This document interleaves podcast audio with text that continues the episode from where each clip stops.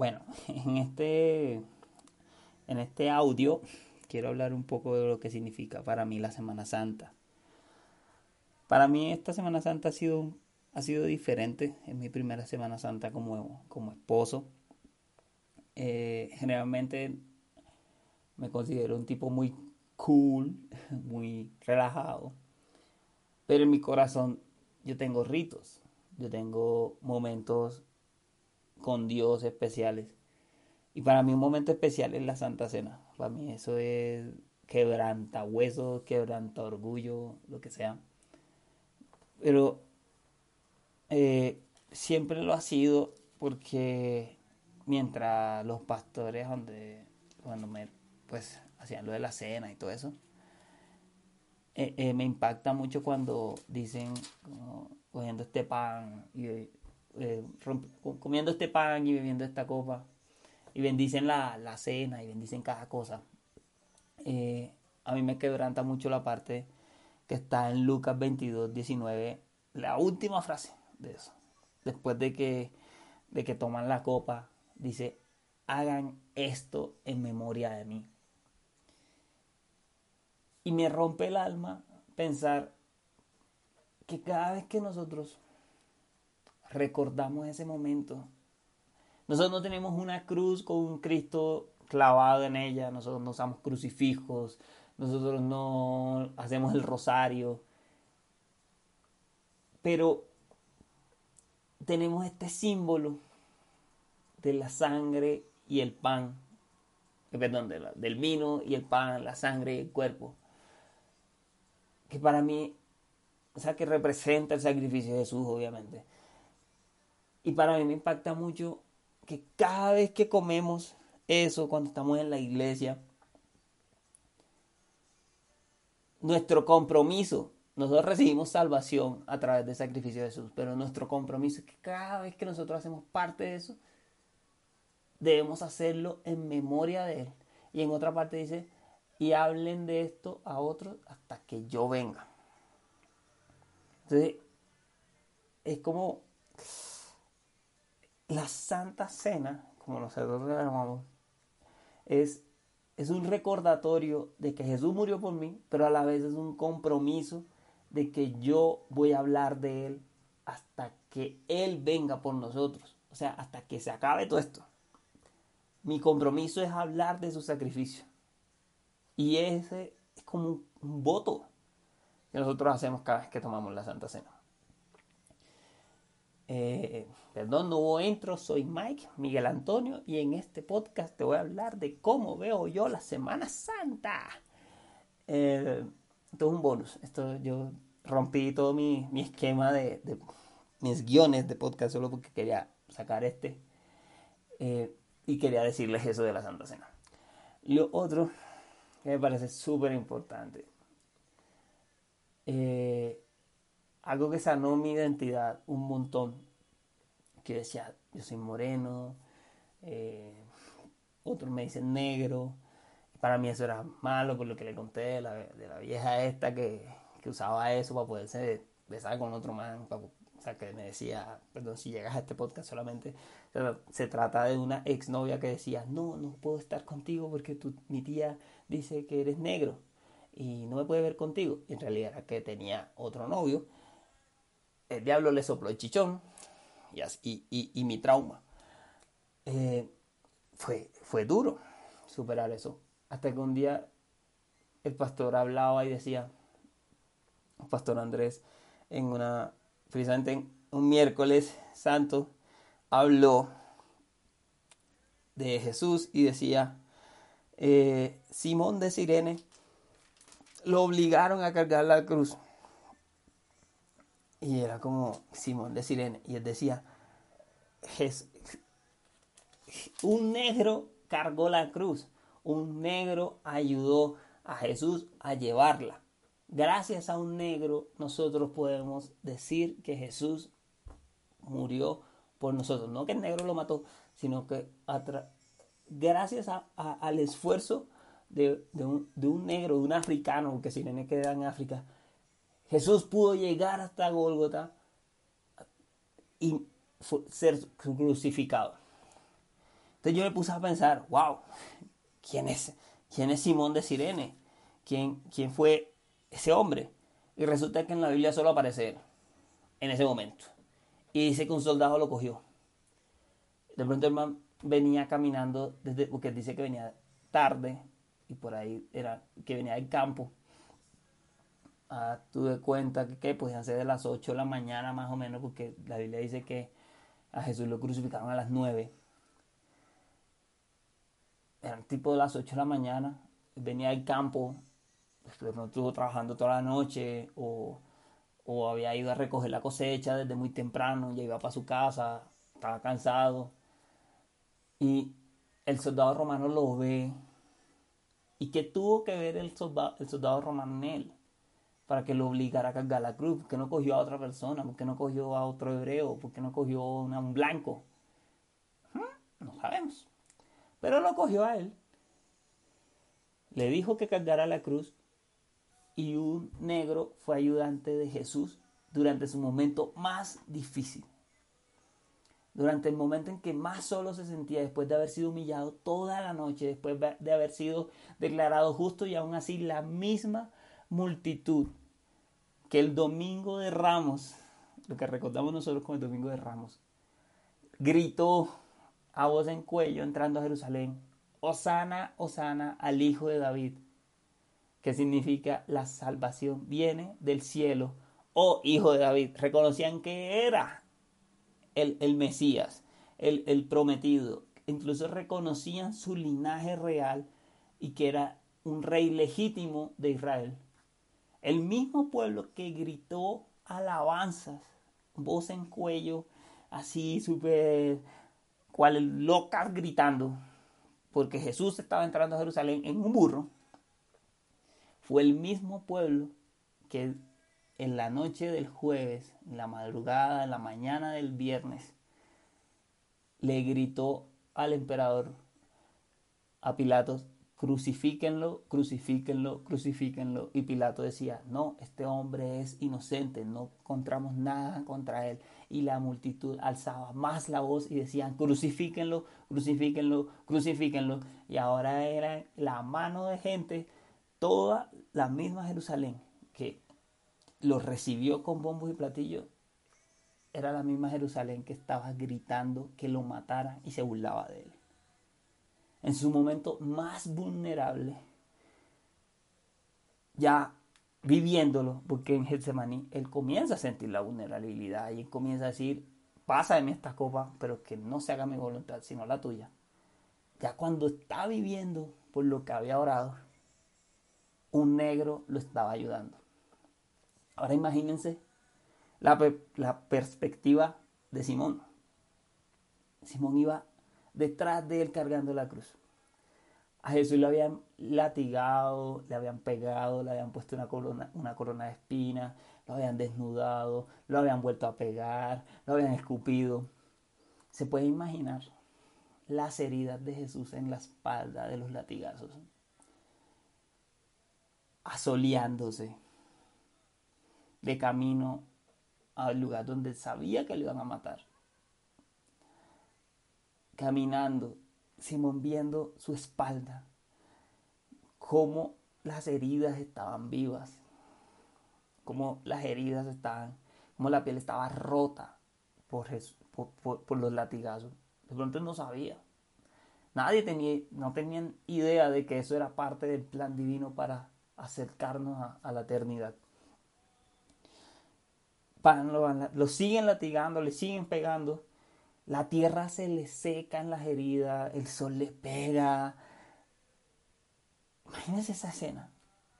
Ir detrás, tú con una cruz, con un peso, pero a la vez ver el sacrificio que está haciendo la otra persona. Inocente. Simón deja la cruz y se va a su casa. 9 de la, noche, de la mañana Jesús está ahí, traspasan su mano, traspasan sus otras manos, sus pies, lo cuelgan. Hay dos personas ahí se siguen burlando de él, lo siguen maltratando, le siguen gritando, bájate, bájate, bájate, bájate. El mismo pueblo que decía, oh, descendió del cielo la salvación, llegó el que nos va a salvar, ahora están gritando, bájate. Tú no es que ibas a acabar con el templo, tú no es que ibas a, desarmarlo en tres meses, en tres días y lo ibas a reconstruir. Aquí está, mira cómo estás tú ahora. Todo eso estaba soportando. Se hicieron las 12 del día. Se puso oscura el día. Siguió pasando y a las 3 murió. Fueron seis horas de Jesús colgado ahí. Entonces, esta idea. Simón era un africano, ni siquiera era judío. Y Simón representa todos los gentiles que fuimos salvos, porque lo conocemos y no somos de su pueblo. A mí me sanó mi identidad, a mí me sanó mi, mi color de piel. Y para mí es un orgullo decir que un negro cargó la cruz una raza tan maltratada, tan rechazada, tan golpeada como la raza negra, como los africanos, fue el instrumento de Dios para darle fuerza a nuestro Salvador antes de morir por todos nosotros. Y creo que eso nos pasa a todos nosotros cuando, cuando tenemos un encuentro con Dios. Y es que a medida que vamos acercándonos más a Él, tomamos la cruz y lo ayudamos a salvar a otras personas. Lo ayudamos a, que su sacrificio sea conocido a otros. Yo, no, yo después me puse a buscar un poco más acerca de Simón y encontré que Simón era el papá de Alejandro y otra persona, no me acuerdo bien el nombre ahora, eh, que que resulta que están mencionados en, en, en, en, Hechos. O sea, su casa, la casa de Simón, fue salva. ¿Ustedes se imaginan cómo pudo haber llegado Simón a su casa tipo nueve y media de la mañana o se quedó hasta el final? No sabemos. Yo creo que de pronto se quedó hasta el final ayudando a Jesús.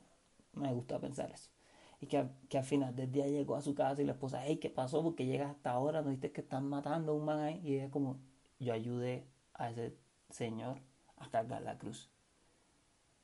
Sus hijos, ¿cómo así? ¿Quién era él? ¿Qué pasó? Y sus hijos terminaron siendo discípulos de Jesús que estaban en, en la, cuando descendió el Espíritu Santo y todo el mundo comenzó a hablar. Lo que nosotros hacemos no solamente nos afecta a nosotros, afecta a nuestra familia, si estamos dispuestos a hablar. Eh, nada, estas son cosas que yo he visto de la Semana Santa, que me han impactado y por eso quería hablarlas así. Pensemos un poco en varias, en estas cosas que, que he aprendido en esta Semana Santa. una perspectiva diferente y también en tiempo de la cuarentena. Eh,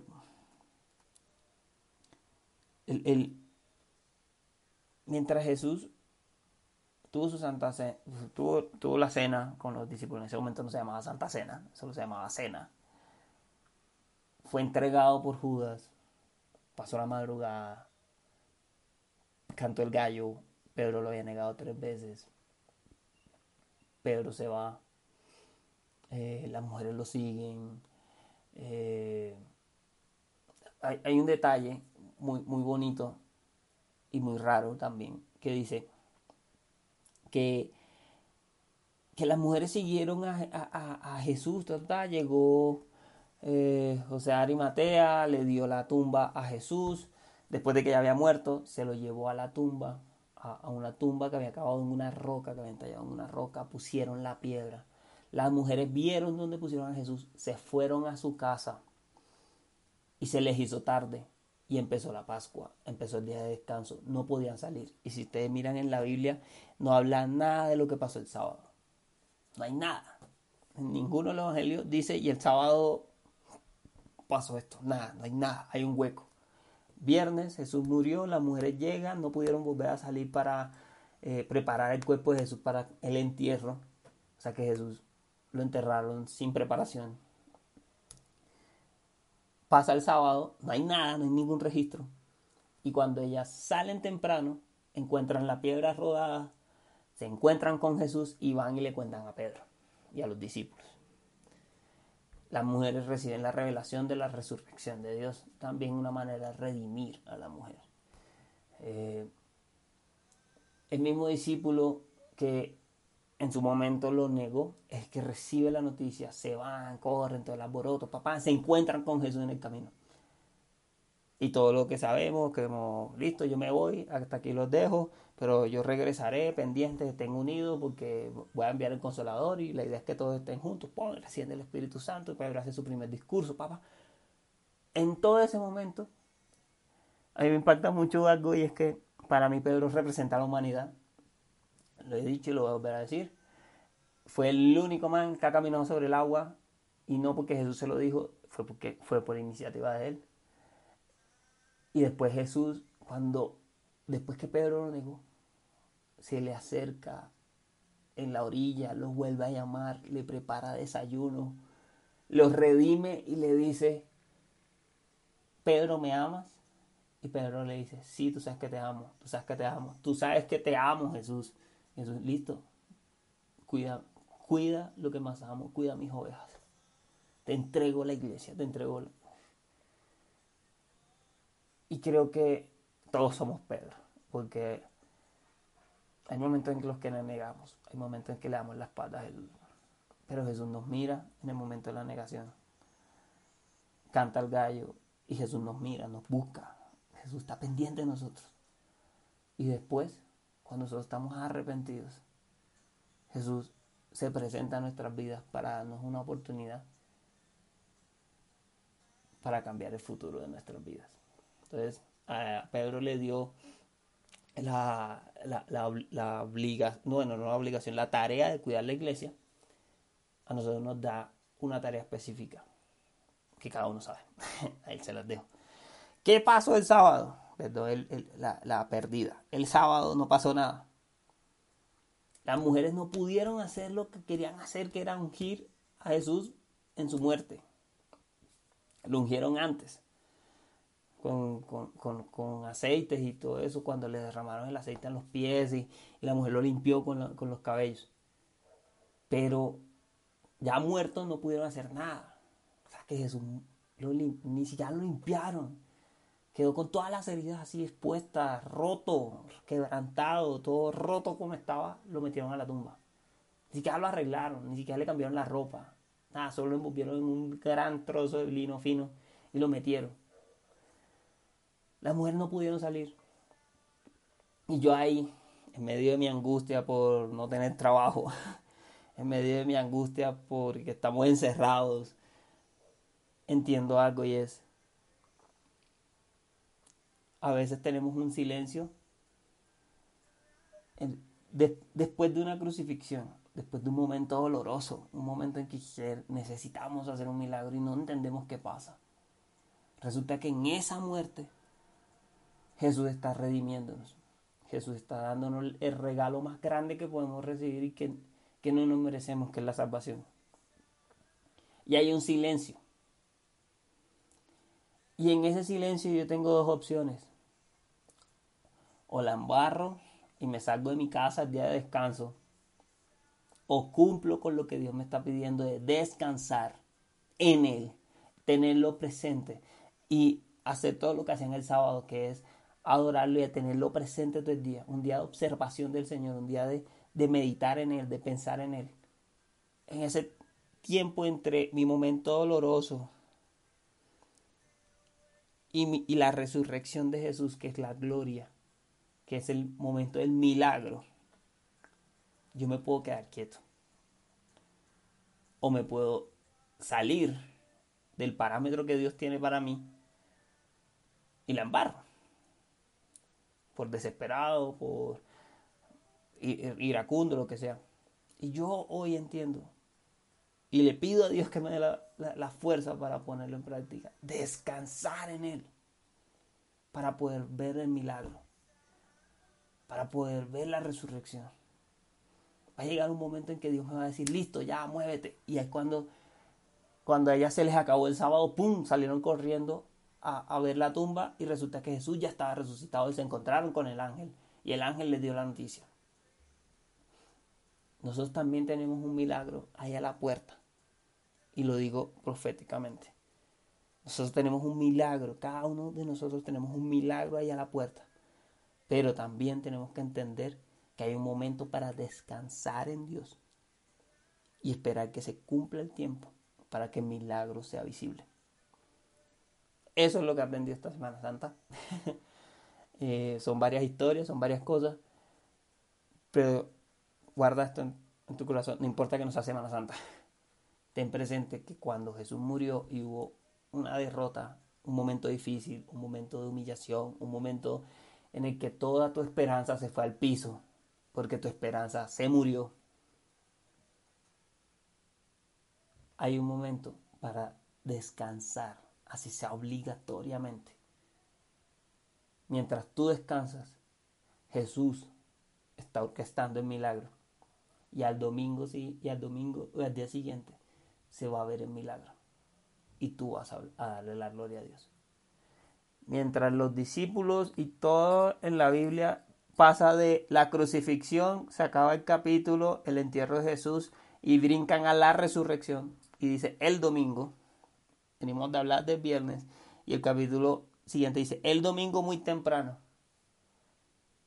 Mientras nosotros no hacemos nada y descansamos y confiamos en Dios, pues yo lo ahora como confiar en Dios. En ese momento la gente no confiaba, sencillamente estaban tristes. Pero nosotros podemos confiar en que va a haber un domingo de resurrección para nuestra vida para nuestro milagro. Jesús bajó al infierno, arrebató las llaves del infierno, del Hades, venció a la muerte y le dijo, muerte no tienes poder sobre mí, ni sobre mi pueblo, me los llevo, ellos van conmigo, los de atrás vienen conmigo, vamos todos. Y el domingo resucitó. Ese es el momento en que Dios obra a nuestro favor. La Biblia dice que cuando Daniel oró a Dios, Dios le escuchó su clamor.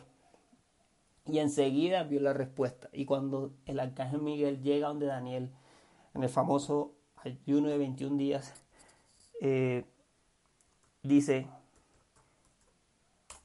inmediatamente tú oraste, salió la respuesta, pero se me opuso el príncipe de Persia y estuvimos luchando con todo el ejército contra él por 21 días.